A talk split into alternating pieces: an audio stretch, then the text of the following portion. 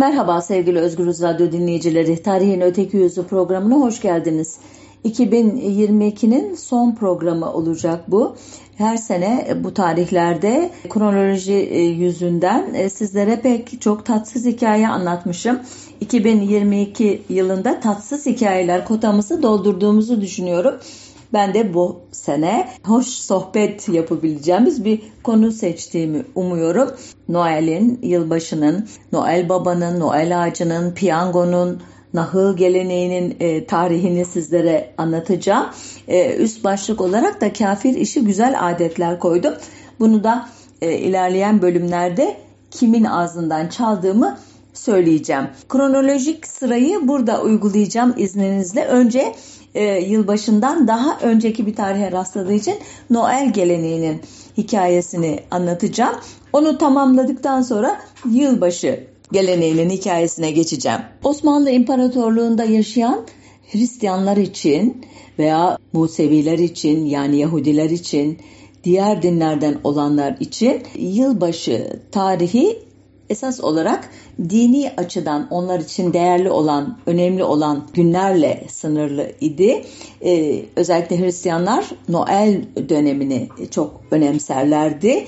Aralığın 15'inden başlayarak e, bu cemaat hareketlenir.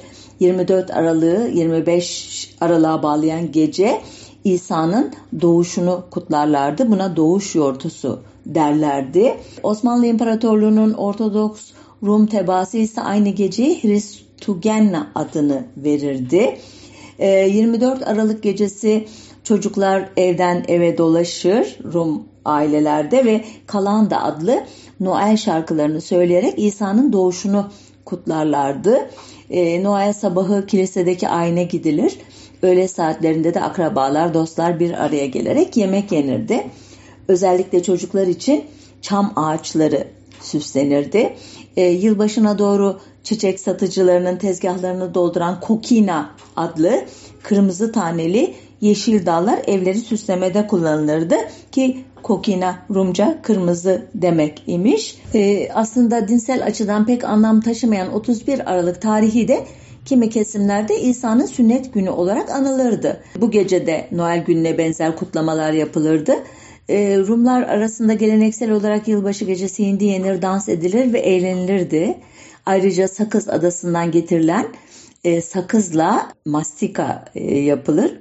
Ayrıca e, bu mastikanın e, katıldığı ve üzerinde yeni yıl yazan yuvarlak e, yılbaşı pidesi pişirilirdi. Osmanlı İmparatorluğundaki Ermeniler ise 1 Ocak'ta kutladıkları yılbaşına Galant adını veriyorlardı.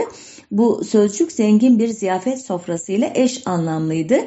Bütün aile 31 Aralık gecesi bir araya gelir ve gece yarısına kadar sofrada birlikte olunurdu. İstanbullu Ermeniler de yılbaşı için günler öncesinden alışverişe başlarlardı. Zeytinyağlı yaprak ve midye dolmaları, hindi ve anaşabur denilen aşure e, pişirilirdi ki bunlar yılbaşı sofrasının vazgeçilmez yiyecekleriydi. Osmanlı İmparatorluğu'nun e, Yahudi tebaası ise ki bizde e, o dönemde sık kullanılan bir e, terminoloji Musevi, Musa'nın e, izleyicileri e, diye özetlenebilecek bir adlandırmayla e, biliriz. E, kaynaklarda görürüz onları. Ama ben Yahudi e, terminolojisini kullanıyorum epeydir. Onların e, yılbaşı çok farklı bir gündü. Bu e, Hristiyanlar, Ermeniler, e, Rumlar için e, önemli olan o Noel e, döneminde e, Yahudiler e, muhtemelen e, farklı ritüeller uyguluyorlardı ama takvim yıllarının ilk ayı olan Tişri ayının ilk ve ikinci günleri Rosh Hashanah yani yılbaşı olarak özel bir öneme sahipti. Bunun dışında tabii bu cemaatlerin e, pek çok özel günü var. Kutsal saydığı, e, andığı onlara girmiyorum. E, özel olarak Noel ve yılbaşı diye tarif ettiğimiz zaman aralığında kalmaya çalışacağım e, bu programda. Noel demişken e, Noel Baba'dan söz etmemek olmaz. Aslında e, bu e, figür e, Osmanlı gayrimüslimleri için e, çok da bilinen e, veya işte gündelik o törensel işlerde e, boy gösteren biri değildi. Batı dillerinde Santa Claus, bizde Aziz Nikola denen Noel Baba'nın e, gerçekten yaşayıp yaşamadığı, yaşadıysa nerede ve ne zaman yaşadığı, onu önemli kılan özellikleri neler olduğu gibi sorulara henüz bilimsel açıdan doyurucu cevaplar verilmedi. Ama Noel Baba'nın gündelik hayata girişi ilk kez 1863 yılında ABD'de olmuş. Thomas Nas adlı bir grafikçi yoksullara, ihtiyaç sahiplerine yardım eden bir Hristiyan azizinden esinlenerek beyaz sakallı tonton bir dede resmi çizmiş ve bu resim Harper's Weekly adlı ünlü bir derginin 3 Ocak 1863 tarihli kapağında yayımlanmış. E, Nast'ın siyah beyaz Noel Baba figürünü renklendirmeyi akıl eden kişi ise çok sonraları karşımıza çıkacak. 1924 yılında kapitalist tüketimin sembol içeceği Coca-Cola için reklamlar tasarlayan İsveçli grafikçi Haddon Sandlum bu kişi. E, bu e, renklendirme sayesinde o tarihe kadar esas olarak sıcak mevsimlerde içilen Coca-Cola'nın kış aylarında da tüketilmeye başladığını tahmin etmek zor olmasa gerek. Ayrıca figürün yaratılış hikayesini bilmeyen biri için Santa Claus gibi aziz bir kişinin renklerini taşıyan bir içeceğin iddia edildiği gibi kötü bir içeriğe sahip olamayacağı bilgisinin de bilinç altına yerleştirilmesi çok kolay olmuştu. Sandlom'un e, kırmızı beyaz elbiseli Noel babasını güleç yüzüyle 8 atlı bir rengeyin çektiği kızağa bindirmek ve bu kızakla çocuklara hediyeler dağıtılmasını sağlamak ve böylece Coca-Cola'yı çocukların dünyasına iyice sokmak ise bir başka reklam yazarının işiydi. 1939'da Denver Gillian'ın çizgileri ve Robert May'in şiirinden oluşan ve içinde kızakla dolaşan Neşeli Noel Baba figürü taşıyan broşür o yıl tam 2 milyon 400 bin adet basılıp dağıtılmıştı. 1947 yılına kadar bu broşürden kaç adet basıldığını artık siz e, tahmin edin. Bu e, yıl yani 1947 yılı 30. 34. caddedeki Mucize adlı bir filmin çekildiği yıldı. Filmde Natalie Wood, Susan Walker adlı bir e, mağaza çalışanını e, canlandırıyordu. Edmund e, canlandırdığı Chris Kringle'ın ise gerçek Santa Claus yani Noel Baba olduğunu iddia ediyordu kahramanımız. Hatta bunu kanıtlamaya çalışıyordu. Bu film e, daha sonra tekrar tekrar çekildi ve milyonlarca kişiye e, Noel Baba e, imgesini bir kez bir kez daha hatırlattı. Bundan sonrası tabii kapitalist dünya içerisinde bu e, figürün nasıl kullanıldığına ve bununla satışları nasıl arttırdığına dair e, daha e, ne diyelim ticaret ilişkilerine veya iletişim ilişkilerine ilgilendiriyor. Bizim konumuz burada sonlansın öyle diyeyim benim anlatacaklarım. E, Noel ağacına da değinmek istiyorum izninizle. E, yaprak dökmeyen ağaçları veya onların yapraklı dallarından yapılmış çelenkleri ölümsüz hayatın simgesi olarak kullanmak aslında çok eski bir pagan geleneği. Eski Mısırlılar, Çinliler, İranlılar, Yahudiler, Keltler, Hristiyanlığı kabul ettikten sonra İskandinavyalılar çeşitli amaçlarla ağaçları süsleyerek ev ve ambarlarına koyarlarmış. Bu e, gelenek uzun bir e, tarihsel dönemden sonra 16. yüzyılda Almanya'da tam bugünkü ne diyelim e, yerine oturmuş adeta 24 Aralık'ta Adem'le Havva yortusunda cennet bahçesini temsil eden bir oyunun sahnelenmesinde e, halkın e, karşısına çıkmış. Oyunun ana dekorunu üzerinde elmalar bulunan bir çam ağacı oluşturuyormuş. Bu çok popüler olmuş tabii o sırada çok ilginç bulunmuş. E, ardından e, Almanya'daki Hristiyanlar komünyondaki kutsanmış ekmeği sembolize eden mayasız ekmek parçalarının asıldığı ağaçları evlerine koymaya başlamışlar.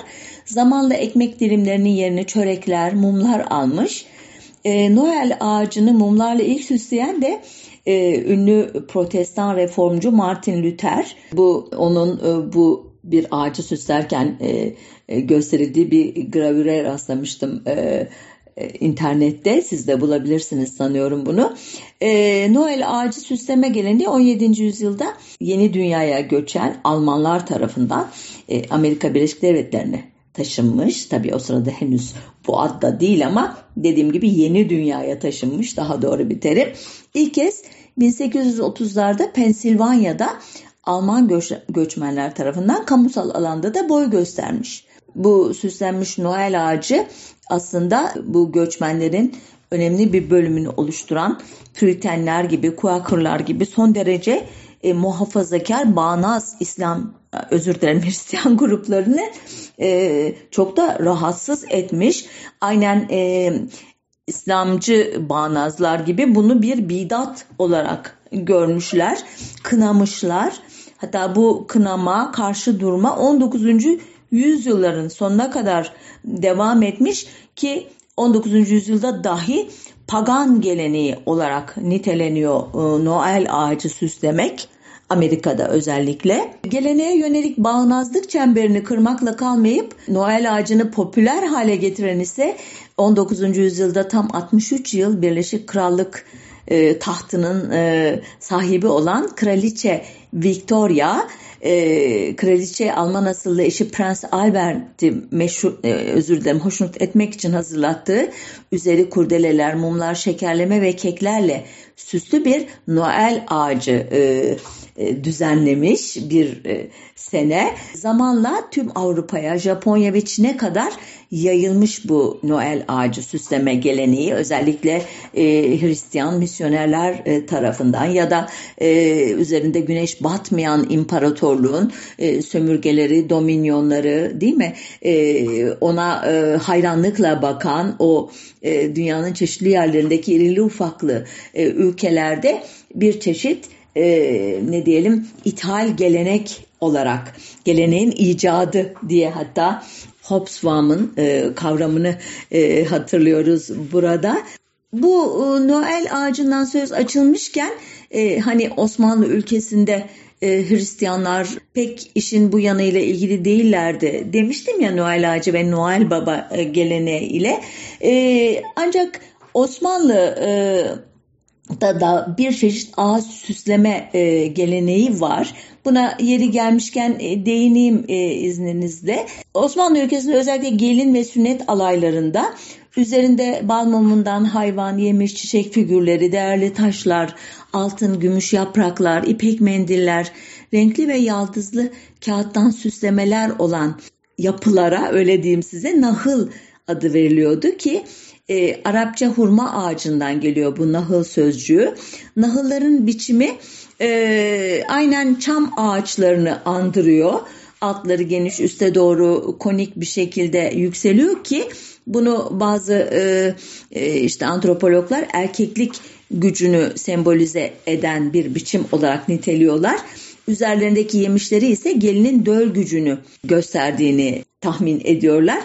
Süslemeler ise elbette nahıl sahibinin zenginliğini simgeliyor. Birkaç nahıl örneği vereyim ki gerçekten bunlar nasıl görkemli süslemeler e, tahayyül edebilirsiniz. 1524 yılında örneğin e, Muhteşem Süleyman e, dizisiyle hepinizin adeta ailesinden biri haline gelen önce Makbul sonra Maktul İbrahim Paşa'nın düğünündeki nahıllardan biri 60 bin, diğeri 46 bin parçadan oluşmuş meğerse. 1576'da bir düğün nahılı için Kanijeli Siyavuş Paşa'nın bin duka altın harcadığı, 1586 yılındaki şenlikte gümüşten yapılmış altı küçük nahıl ile dışı yaldızlı gümüşten, içi firuze taşlarla süslü büyük nahılların değerinin ise 20 bin fındık altınından fazla olduğu kaydedilmiş e, arşiv belgelerine. Evliya Çelebi'ye göre 17. yüzyılda İstanbul'da beşi usta olmak üzere 55 nahıl esnafı 4 nahıl dükkanı varmış. Bunlar Süleymaniye minaresi biçiminde bal mumundan, renk renk kafirilerden ve tellerden ışıklı, parlatılmış nahıllar yaparlar ve her birini 200 forsa yani 200 esir taşırmış. Bazı nahılların boyu 24 metreyi geçiyormuş. Tabanının çapı 5-6 metreyi buluyormuş. Ee, yine Evliya Çelebi'ye göre 1675 yılında bir nahılı 160 forsa, 1703'te bir nahılı 100 Yeniçeri taşıyabilmiş. Bu büyüklükteki nahılların dar sokaklardan geçirilmeleri zor olduğundan bazen evlerin çıkıntılı bölümleri e, ya kısmen ya tamamen yıkılırmış. E, düşünün artık ne kadar önemseniyor bu nahıl meselesi. E, gelenek 19. yüzyılda Ürgüplü Aşık Mahfi Baba'nın e, yazdığı nahıl övme şiiri ile zenginleşmiş. Şiir aruz vezinde olup failatun kalıbıyla söyleniyormuş.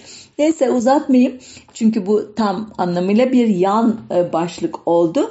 Nahıl süsleme geleneğini Noel ağacı süsleme geleneğinden tek farkı baştaki Noel terimi olsa gerek demiştim önce ama hiçbir Noel ağacı biraz önce anlattığım nahıllar kadar çok e, parça içermiyor. O kadar büyük harcamalar yapılmıyor bir çam ağacını süslemek için.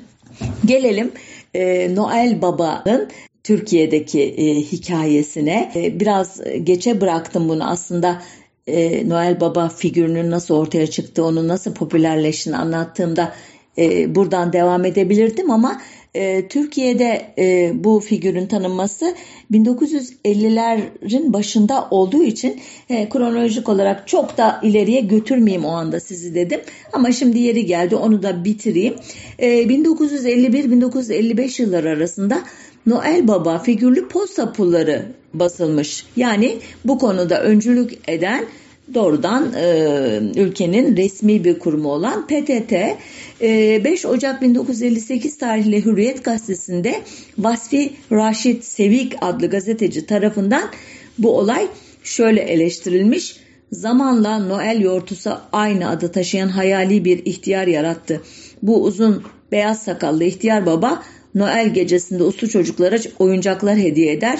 Şimdi kalkmış bunlar bizim e, çocuklarımızı etkilemeye çalışıyorlar ki Sevik Türk halkını kapitalist tuzaklara karşı uyarmaya çalışıyor. Ancak bunun etkili olmadığı anlaşılıyor. Çünkü gazeteci Ayhan Hünab tarafından 30 Aralık 1958 tarihli Tercüman gazetesinde çizilen Noel Baba portresi çok e, ilgi çekiyor. Hünalp'in Noel babası 342 yılında Fethiye yakınlarında bir antik kent olan Patara'da doğmuş. İddiasına göre çeşitli mucizeler göstererek örneğin vaftiz edildiği leğenden ayağa kalkarak Tanrı'ya şükretmiş, Hristiyanların oruç günlerinde ve her cuma annesinin sütünü emmeyerek perhiz yapmış, azizlik mertebesine ulaşmış bu mucizeleriyle daha sonra darda kalanlara yardım etmeyi gelenek haline getirmiş.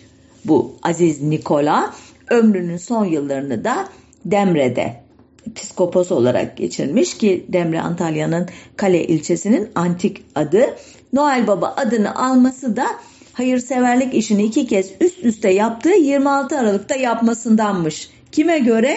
Vasfi Raşit Sevik'in hikayesine göre. Demokrat Parti'nin e, Türkiye'yi küçük Amerika yapmaya soyunduğu yıllarda bu hikayenin tutmasına şaşmamak lazım.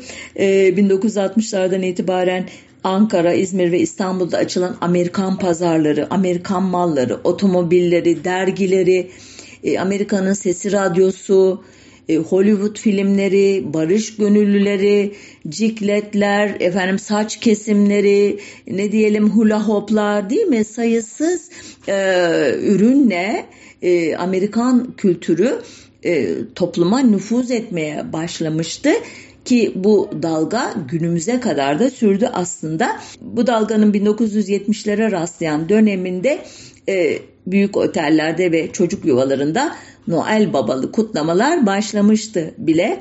Kimse de e, Antalya gibi sıcak bir yerde nasıl olup da Rengi'nin çektiği kar kızaklarında hediyeler dağıtan bir Noel babanın doğduğunu sorgulamamıştı elbette. Son yıllarda e, aslında e, hala e, bazı çevreler bu tartışma yapıyorlar ama e, 1980'lerde kalmış bir tartışmayı da hatırlatarak e, yılbaşı geleneğinin hikayesine geçeyim. Bu tartışma e, biraz önce adlarını andığım Patara ile Demre e, arasında sürmüştü ve konu Noel Baba'nın e, kimin e, evladı olduğu idi esas olarak. Noel Baba'nın Patara'da doğduğu, Demre'de yaşadığı şeklindeki bir formülde uzlaşıldı ve iki şehrimizin de bu kutlu olayın meyvelerini toplaması mümkün oldu. 5-7 Aralık 1983 tarihinde Antalya'da yapılan Uluslararası Noel Baba Sempozyumu bugün unuttuğumuz ama 2000'li yıllara damgasını vuran e, tırnak içinde bir medyacı e, tabiriyle söyleyeyim medeniyetler arası diyalog etkinliklerinin de e, belki ilklerinden biriydi. E, Noel Baba'nın bu yeni kimliğiyle birlikte Türkiye'de tanınırlığı katlanarak arttı. İstanbul'daki Saint Antoine Kilisesi'nde 26 Aralık gecesi düzenlenen Noel ayinlerine her yıl giderek artan sayıda Müslüman veya ateist veya deist, agnostik, beyaz Türk'ün katılımı bunun bir sonucu idi. 1990'larda Noel Baba'ya Noel Anne ve Noel köpekleri eklendi. 2000'li yıllarda ise Noel Baba artık ailemizden biri olmuştu. Öyle ki Yılmaz Erdoğan'ın yerli ve çağdaş bir Noel Baba'yı anlattığı 2009 tarihli Neşeli Hayat adlı filmi kısa sürede 1 milyonu aşkın izleyicinin ilgisini çekmeyi başaracaktı. Ondan sonrasını biliyorsunuz özellikle sağ e, muhafazakarlar, İslamcılar, e, çeşitli tarikat e, lar Noel Baba'ya karşı müthiş bir savaş başlattılar. Noel Baba bebeklerini bıçaklamalar, efendime söyleyeyim Noel Baba'yı kötüleyen pankartlar asmalar veya işte alışveriş merkezlerinde bu kılıkla Batı taklidi bazı ne diyelim mizansenler canlandırmaya çalışan, yapmaya çalışan kesimlere saldırılar ve nihayet Diyanet İşleri Başkanlığı'nın da işe girmesi ile Noel Baba ve Noel ağacı, Noel kutlamaları gibi e, ülkemizde e, yaşayan e, gayrimüslimlerin e, dini olarak çok önem verdiği onun dışındaki kesimlerinde kültürel olarak e, zevk alarak, eğlenerek e, katıldıkları bu ritüel e, adeta e, bir e, tam anlamıyla başlıktaki e, deyimi şimdi burada kullanabilirim. Kafir işi e, addedilerek dışlanmaya işte nefret suçuna konu edilmeye başlandı. Burada noktalı virgülü koyayım ve Osmanlı'da yılbaşı geleneğinin izini sürmeye döneyim. Şimdi biraz geri gideceğiz e, fark ettiğiniz üzere. Osmanlı ülkesinde e, Müslümanların gayrimüslimlerinin Noel'ine ya da Gant'ına ya da Hristugennas'ına tekabül eden bir kutlama, anma günü yoktu. Öncelikle şunu hatırlayalım. E, Osmanlı Devleti asırlarca e, Hazreti Muhammed'in Mekke'den Medine'ye hicretinin e, birinci yıl kabul edildiği Hicri takvimi kullanmıştı. 19. E, hatta 20. yüzyılın e, başında da Rumi takvim kullanmaya başladı. Bu ikisini kısaca özetleyeceğim. Bu iki takvim açısından da bir yılbaşı kutlaması yapılacak bir gün yoktu. Çünkü Hicri takvimin ilk günü e, yani birinci Hicri yılın ilk e, ayı Muharrem ayıydı. Onun da ilk günü 16 Temmuz'du e, miladiye göre. Ama bu takvim İsa'nın doğumunu esas alan miladi takvime göre 11 gün kısa olduğundan yani şemsi değil, güneşe göre değil, kameri yani aya göre hesaplanan bir takvim olduğundan yılbaşı her yıl farklı bir güne rastlardı. E, Muharrem'in gelişi de e, yani Hicri'nin ilk e, ayının e, gelişi de e, kutlanmadığı gibi 10. günü Kerbela olayının yıl dönümü olduğundan acıları çağrıştırırdı. Bir matem havasında geçerdi. Bunu Kerbela e, anmalarını anlattığım programda uzun uzun e, ritüelleri işte nasıl yaşandığı Kerbela'nın e, o ne diyelim yıl dönümlerinin anlatmıştım. Onun için detaya girmiyorum. E, Rumi takvime e, ne zaman geçildiğini söyleyeyim. E, 15 Şubat 1332 Hicri gününü 1 Mart 1917 kabul ederek büyük bir devrim yapmıştı Osmanlı Devleti Batı ile e, ne diyelim e, eş güdümü sağlamak için buna Rumi e, takvim dendi. E, Ercüment Ekrem Talü'ye göre e, mali yılın başı olan Mart'ta yani Rumi takviminde kabul edildiği güne atıfla 1 Mart'a atıfla e, düğünü umumiyeye bağlı bir takım müesseselerde kutlama törenleri yapılırdı.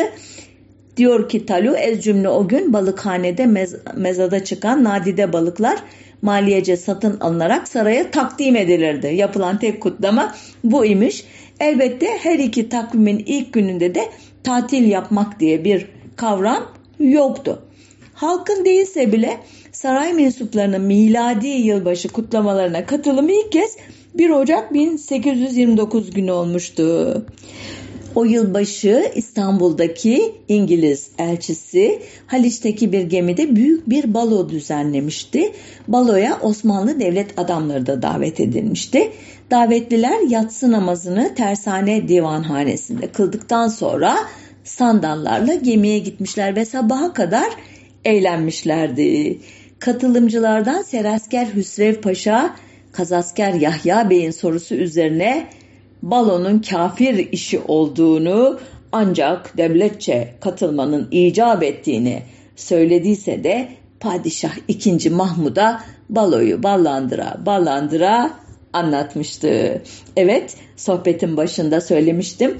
Üst başlığımızı kimden çaldım? Evet kimden çalmışım? Serasker Hüsrev Paşa'dan. Kafir işi fakat katılmamız icap ediyordu demiş kendisi. Güzel icatları ben ekledim elbette kafir işi güzel icatlar sözünü. Ee, devam ediyorum. Tanzimat modernleşmesi yani 1839 Tanzimat Fermanı ile başlayan süreç e, ardından İslahat Fermanı 1856 tarihlidir bu da biliyorsunuz. Hem e, gayrimüslimlerin vatandaş olmasında e, çok önemli bir e, e, dönüm noktasına işaret ediyordu. Hem de bu vatandaşlık süreci içerisinde karşılıklı kültürel alışverişlere alan açıyordu. Bu ıslahat fermanı özellikle 1853-1856 Kırım Savaşı yıllarında İstanbul'a gelen yabancı askerlerin e, yılbaşı adetinin yaygınlaşmasına katkıda bulunmasıyla yaşam tarzlarının işte e, ne diyelim içki gelenekleri, eğlence gelenekleri, giyim, kuşam, müzik e, gibi kadın erkek ilişkilerindeki e, ne diyelim e, liberalleşmeye katkıda bulunmuştu ve İslahat Fermanı da bu dönüşümü bir anlamda hukuki bir çerçeveye kavuşturmak anlamını taşıyor idi. Bu dönemde yılbaşı adetleri açısından e, çok önemli bir dönüm noktası oluşturan bir olay bulmadığım için doğrudan ikinci meşrutiyet yıllarına götürüyorum sizi. 1908'e yani bunu e, e, bu tarihten sonra yıl, yılbaşı adeti Müslüman Türklerin aydın kesimler arasında özellikle yayılmaya başlamış. İstanbul'da kadın ve erkeğin beraber yılbaşını kutladığı ilk mekanın açılışını da İttihat Terakki'nin ünlü paşası Enver Paşa'nın yaptığı söylenir. E, Refik Halit Kara'ya göre halkın miladi yılbaşı adetiyle tanışması ise 1917 Bolşevik devriminden sonra İstanbul'a akın eden beyaz Ruslar sayesinde olmuştu ki onlara e, haraşolar e, denir idi. Şöyle söylüyor Refik Halit Karay, mütareke yılbaşılarına kadar bizler saat 12'yi çalarken ışıkların söndürülmesi düzenbazlığını bilmez idik.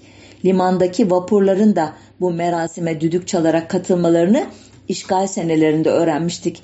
Esasını ararsanız Müslüman halkı Beyoğlu tarafına alıştıran da haraşolar oldu arkasından gelen garplılaşma hareketi, kaç göçün kalkması, balolara rağbet bize yılbaşı geceleri sabahlama adetini de kabul ettirdi.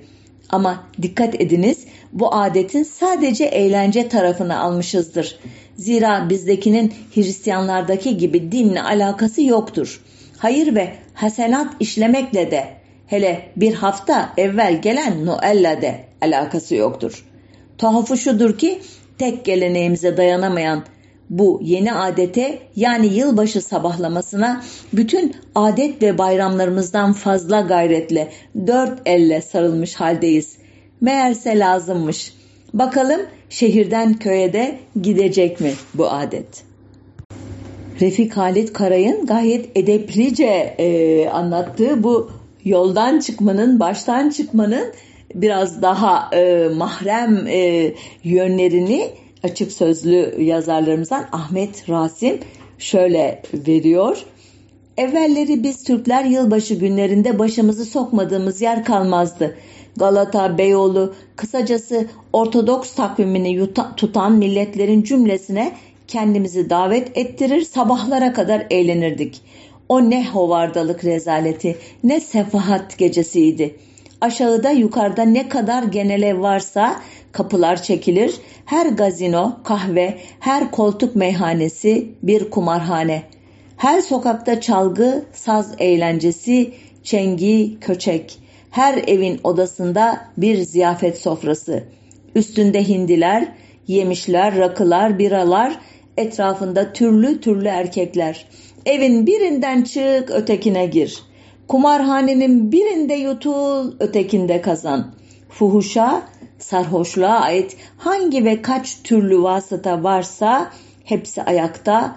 Bildiğimiz karnavallar yahut eski Roma'nın satürnalleri burada akşamleyin dirilir, sabahleyin can çekişirdi. Evet bu e, anlatıda e, bir e, kelimenin e, peşinden Ercüment Ekrem Talio'ya gideyim. O da diyor ki yılbaşı gecesinde kumar oynayarak tahlihini denemek adetti. Şimdi Sen Antoine Kilisesi'nin olduğu yerde bazen tiyatro, bazen de Concordia'nın fuaye kısmı, Kristal, Cafe de Concerts, Lüksemburg kahvesi o gecenin şerefine birer kumarhane kesilirdi. Ahmet Rasim'in anlattığı türden değil ama günümüzdekilere benzer yılbaşı kutlamasının bu coğrafyada adet olması Cumhuriyet'le birlikte mümkün oldu. Miladi takvimin kabul edildiği 1925 yılını 1926'ya bağlayan gün tatil günü olmadığı için işin eğlence kısmı eksik kalmakla birlikte ilk yılbaşı kutlaması idi. Bu eğlence eksikliği de bir yıl sonra giderildi ve 1926 yılını 1927'ye bağlayan Cuma günü ilk kez yılbaşı kutlaması yapıldı. Elektrik idaresinin saat tam 12'de kentin bütün ışıklarını bir dakika söndürmesi geleneği de o yıl başladı. E, halk yılbaşı kutlamasını pek sevmiş olmalıydı. Çünkü ertesi yıl eğlence yerleri tıklım tıklım dolmuştu. Ama yılın en popüler eğlencesi kumarhane olarak işletilmeye başlanan Yıldız Sarayı'na gitmekti. Bu tarihten sonra yıllardır hasetle seyredilen Beyoğlu eğlenceleri hızla yurda yayıldı. Ee, hem hasetle hem kınayarak e, biliyorsunuz e, Pera, e, Beyoğlu, e, Levanten dediğimiz e, Avrupa kökenli ama hayatını şarkta kurmuş bir kısmı maceracı, bir kısmı suçlu, bir kısmı e, ülkesinde asalet ünvanlarını kaybetmiş e, aristokrasinin e, e, döküntüleri öyle diyeyim. Bir kısmı da gerçekten şarkı seven orayı anlamaya e, çalışan kişiler e, bunlara Levanten diyoruz bir programı da bunlara ayırmayı çok isterim. Hakikaten çok ilginç bir e, kültür bu Levanten kültürü. Onlar e, Osmanlı ülkesine e, modayı getiriyorlar. Bir yandan haroşoların etkisi var ama esas kültür taşıyıcısı bu Levanten denilen gruplar.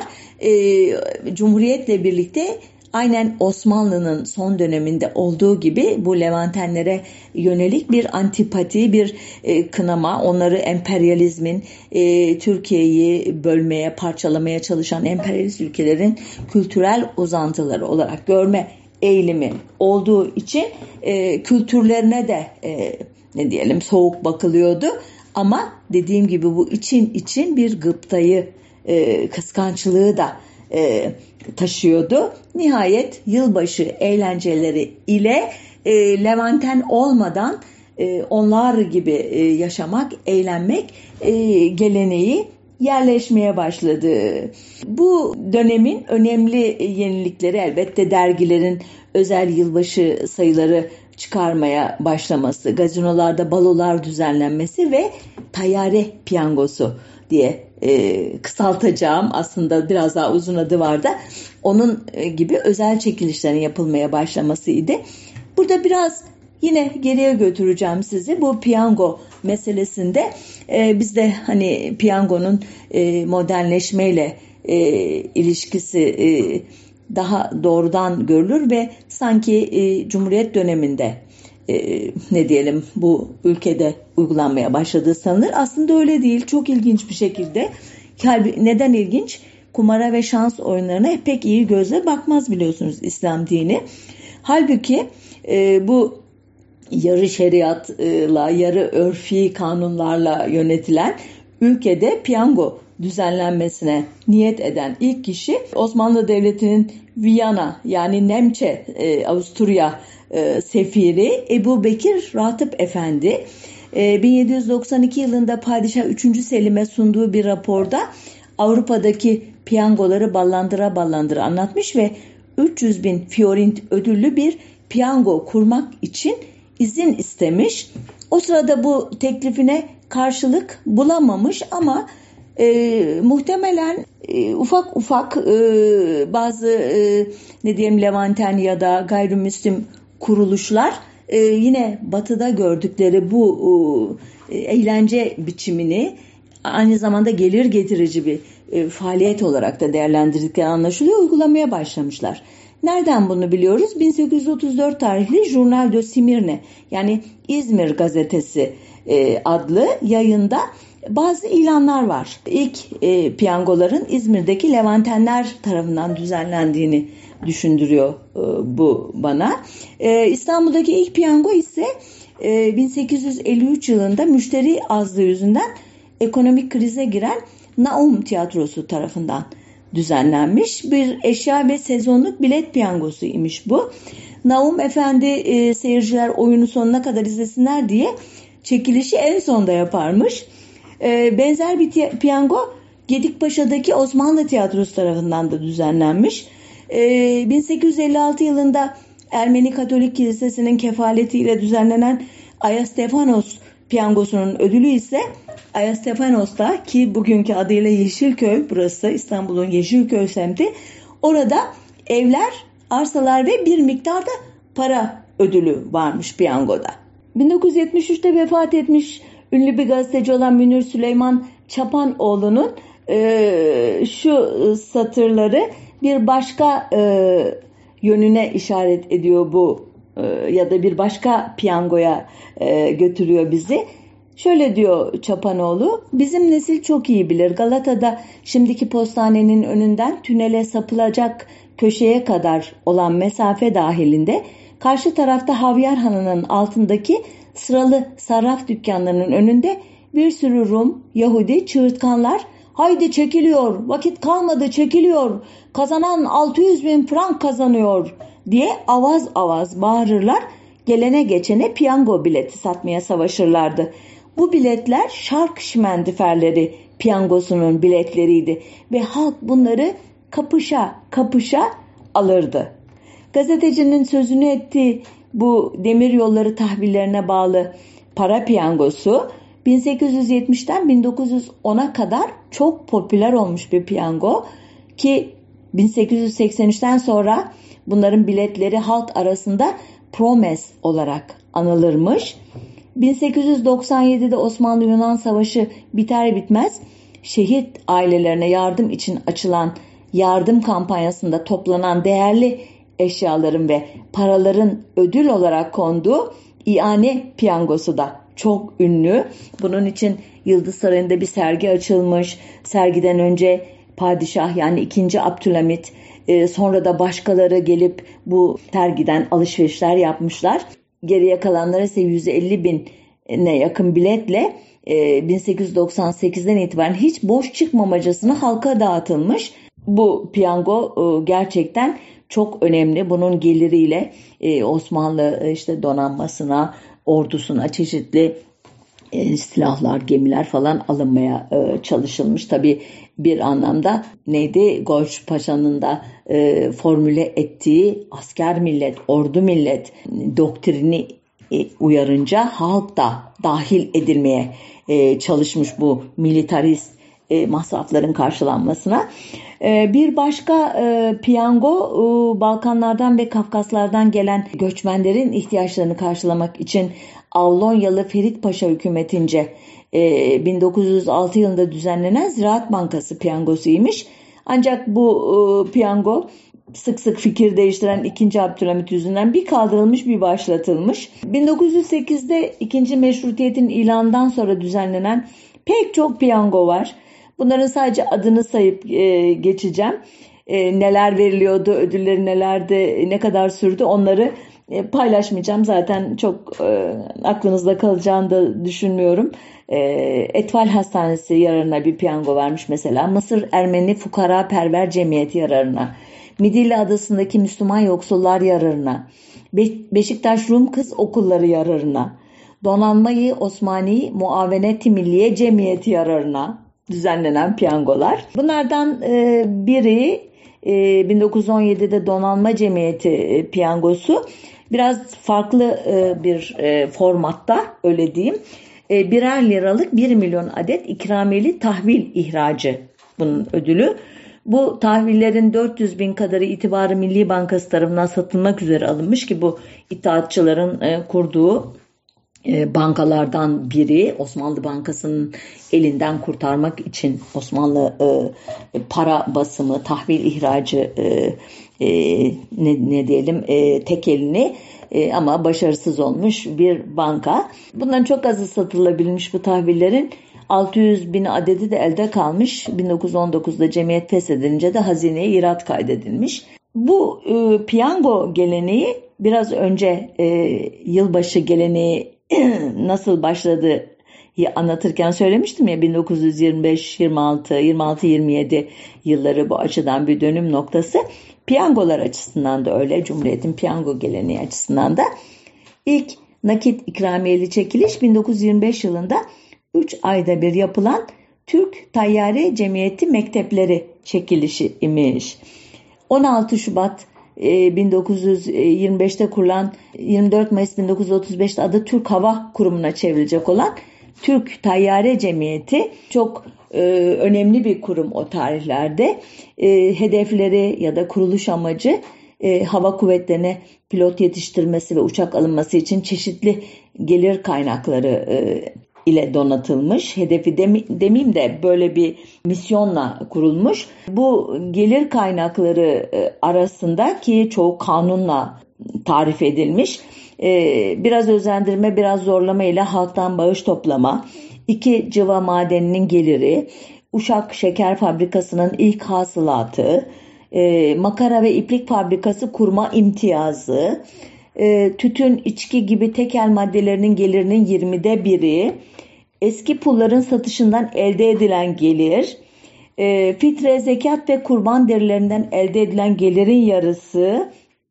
1927'den sonra Mustafa Kemal Paşa'nın büyük nutkunun satış geliri, efendime söyleyeyim askerlikten terhis belgelerinin bedeli, aman neler var farkındaysanız gelir yaratacak diye. Aslında hepsi bir çeşit dolaylı vergi bunların.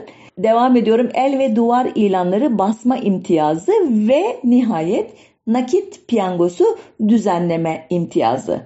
Hatta 9 e, Ocak 1926'da kabul edilen bir kanunla nakit çekiliş yapma yetkisi sadece tayyare cemiyetine e, tanınıyor ve onun adı da e, tayyare piyangosu oluyor kısaca. Daha sonra çıkarılan bir kanunla birlikte e, verdiği ödülden hiç kesinti yap, yapılmayan tek piyango bu tayyare piyangosu. Bu piyangonun e, düzenlenmesinde önemli bir e, rolü olan kişi de Şark Şimendiferleri e, piyangosunun yani Promes diye halkın adlandırdığı o e, biletlerin e, işte çekilişin özür dilerim e, mimarı olan Selanikli Edward Mizrahi Bey e, kendisi bir Yahudi. Kendisi şark şimentiferlerinden tayyare cemiyetine transfer olmuş yani.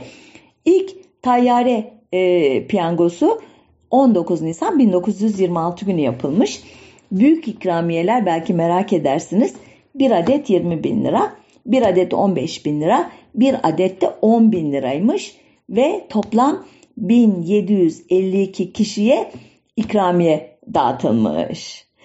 E, Şubat 1920'den itibaren de e, her ayın 11'inde çekiliş yapılmasına ve bir yılda 6 çekilişlik iki tertip düzenlenmesine karar verilmiş ki bu her ayın 11'i yakın tarihlere kadar Milli Piyango e, çekilişlerinde de söz konusuydu. Şimdi öyle mi inanın bakmadım birden utandım siz bakarsınız.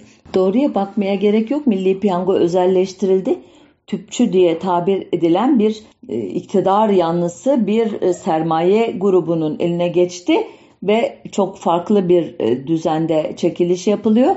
Bu hakikaten e, başlı başına bir konu. Hani tüfek icat olundu, mertlik bozuldu gibi Milli Piyango'nun özelleştirilmesinden sonra buraya kadar anlattığım gibi son derece güvenilen, herkesin hem eğlenerek hem de ümit ederek biletini satın aldığı bir piyangomuz var idi. Bu milli piyango adını aldığı dönemde de böyle bir saygınlığı, güvenilirliği vardı. Artık sanıyorum çok farklı bir şekilde bakılıyor milli piyangoya. Devam ediyorum. 1926 yılının yılında bir başka piyango tipiyle de tanıştı Türkiye'liler. Türk Ocakları 3. kurultayında gelir kaynağı olarak e, kanunen caiz piyango vesaire diye bir cümle eklendi e, bu piyango kanuna ve eşya piyangolarının yolu açıldı. E, bu furyadan da Ocak 1926'da örneğin Adana Türk Ocağı menfaatine piyango bileti alanlara alanlardan e, bir talihliye Ford otomobil, birine piyano, birine dikiş makinesi mesela e, verilecekti. Bir başka eşya piyangosu 1 Eylül 1926 tarihli Bursa Türk Ocağı piyangosunda yine otomobil, duvar halısı, heykelli salon saati, zinet kol saati, ipek başlı hamam takımı, hamam bornozu, e, Bursa mamulatından ipekli gömleklik, altın uç mürekkepli kalem, böyle yazıyor ilanda, hokka kalem, ala cinsten Bursa el havlusu ve fantazi kağıt zarfı. Kazanmak mümkün idi. Bu eşya piyangolarının hediye listesini okumak gerçekten çok eğlenceli. O dönem için nelerin popüler olduğunu, nelerin değerli olduğunu e, görüyorsunuz. Bir yandan da yüzünüze bir tebessüm e, oturuyor. Gerçekten ne kadar mütevazi şeyler bunlar. İpekli gömleklik, altın uç mürekkepli kalem. Hala cinsten Bursa el havlusu. Aman aman ne güzel. Keşke katılsaydık da bize çıksaydı bu. Devam ediyorum.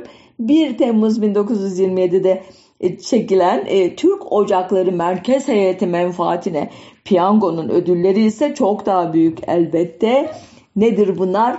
6 bin lira kıymetinde Buick otomobil, 3 bin lira kıymetinde Chevrolet otomobil, 1000 lira kıymetinde mükellef bir salon takımı, 1000 lira kıymetinde mükellef bir yatak odası takımı, 1000 lira kıymetinde bir yazım odası takımı ile 1000 lira kıymetinde bir piyano. Nefis bir liste. Aynen hani gelinin amcasından, gelinin da, dayısından diye hani takı e, törenleri olur ya e, halkımızın çok zevkle e, katıldığı onlar gibi okudum belki ama vallahi de böyle yazıyor ilanda. Evet piyango kısmını burada noktalayayım. Bu yılbaşı eğlenceleri elbette e, dünya büyük buhranının e, dalgalarının Türkiye'ye ulaştığı 31 Aralık 1929 gecesini birazcık etkilemişti ya da farkında bile değillerdi. E, elitler Ankara Palas'ta kutluyorlardı. Hariciye Köşkü'ndeki yılbaşı balosunu Gazi Hazretleri şereflendirmişti. 2 Ocak 1931 tarihli yani bir sene sonraki Son Posta gazetesinden öğreniyoruz ki dünya büyük buhranına rağmen Maxim Bar'da 1000 kişi, Tokatlayan Otel'de 500 kişi, Turkuaz Otel'inde 500 kişi, Ambasador, Papağan ve Salon Rouge gibi lokallerde yüzer kişi olmak üzere yaklaşık 3000 İstanbullu yılbaşı gecelerine katılmıştı.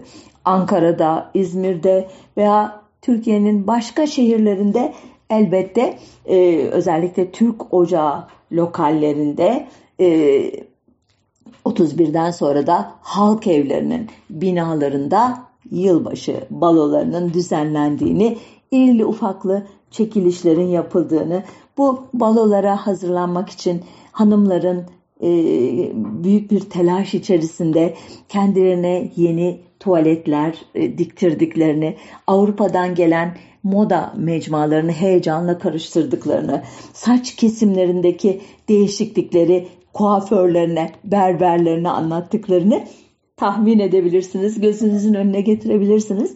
Ben 1956 doğumluyum. 60'lardaki bu taşra havasını e, yaşadım. E, böyle bir e, tablonun 30'larda 40'larda da olduğunu düşünüyorum.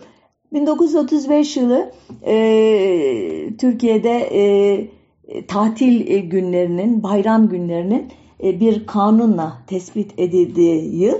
E, o yıl bütün medeni milletlerce tatil günü olarak kabul edilen 31 Aralık öğleden sonrasıyla 1 Ocak günlerinin uygulanmakta olan tatil günlerine eklenmesi teklifi kabul edildiğinde medenileşme projesinde bir merhale daha tamamlanmış olmuştu. Bu ilk resmi tatil gününün ertesinde Son Posta gazetesi muhabiri gözlemlerini şöyle aktarıyordu. Dün sabah saat 10'dan akşama kadar sokaklarda sayım gününü hatırlatan bir tenhalık seziliyordu. Tatili fırsat sayarak sabahın 10'una kadar güle oynaya içenler ayılıp da sokağa çıkamamışlardı. Evet, yavaş yavaş sözümüzü bağlayalım. Atatürk'ün ilk kez yılbaşı tebriki yayınlaması 1938 yılında oldu. Şöyle diyordu Gazi, Yeni yıl münasebetiyle yurdun her tarafından vatandaşların yüksek duygularını ve samimi temennilerini bildiren birçok telgraf gelmektedir. Bundan sonra bundan son derece mütehassıs olan Atatürk teşekkürlerinin ve saadet dileklerinin Anadolu Ajansı vasıtasıyla iletilmesini buyurmuşlardır. 1939 yılı yılbaşı Atatürk'süz geçen ilk yılbaşı olarak çok üzünlüydü. İkinci Dünya Savaşı yıllarının yılbaşıları ise yokluklar yüzünden en azından sıradan insanlar için tatsız idi. Savaş sonrasında radyonun yaygınlaşmasıyla birlikte Türkiye radyolarının hazırladığı özel yılbaşı programları, şöhretli sanatçıların rol aldığı skeçler, şarkılar ve türkülerden oluşan konserler, oyun havaları ve milli piyango çekilişi yılbaşı kutlamaların tipik unsuru olmuştu. Batı kültürünün yavaş yavaş tüm ülkeye nüfuz ettiği 1960'lar, 1970'lerde İstanbul'da özellikle Hilton, Park ve Divan otellerinde serpantinli ve konfetili yılbaşı kutlamaları giderek yaygınlaştı. 1980'lerde yılbaşını kar tatiliyle birleştirip bir yerlere kaçma modası başladı. 1990 sonrasında İslamcı kesimler Noel ile yılbaşını karıştırdıkları için yılbaşı kutlamalarına karşı çıktılar ve 1 Ocak gününü Mekke'nin fetih yıl dönümü olarak kutlamayı önerdiler. Ondan sonrası aşağı yukarı bugünküne yakın ve son yıllarda tırmanan kültürel meydan muharebelerine döndü. Evet, 2023 yılının hepimiz için güzel bir yıl olmasını dileyerek programı bitireyim. Hoşçakalın, sağlıcakla kalın, mutlu kalın.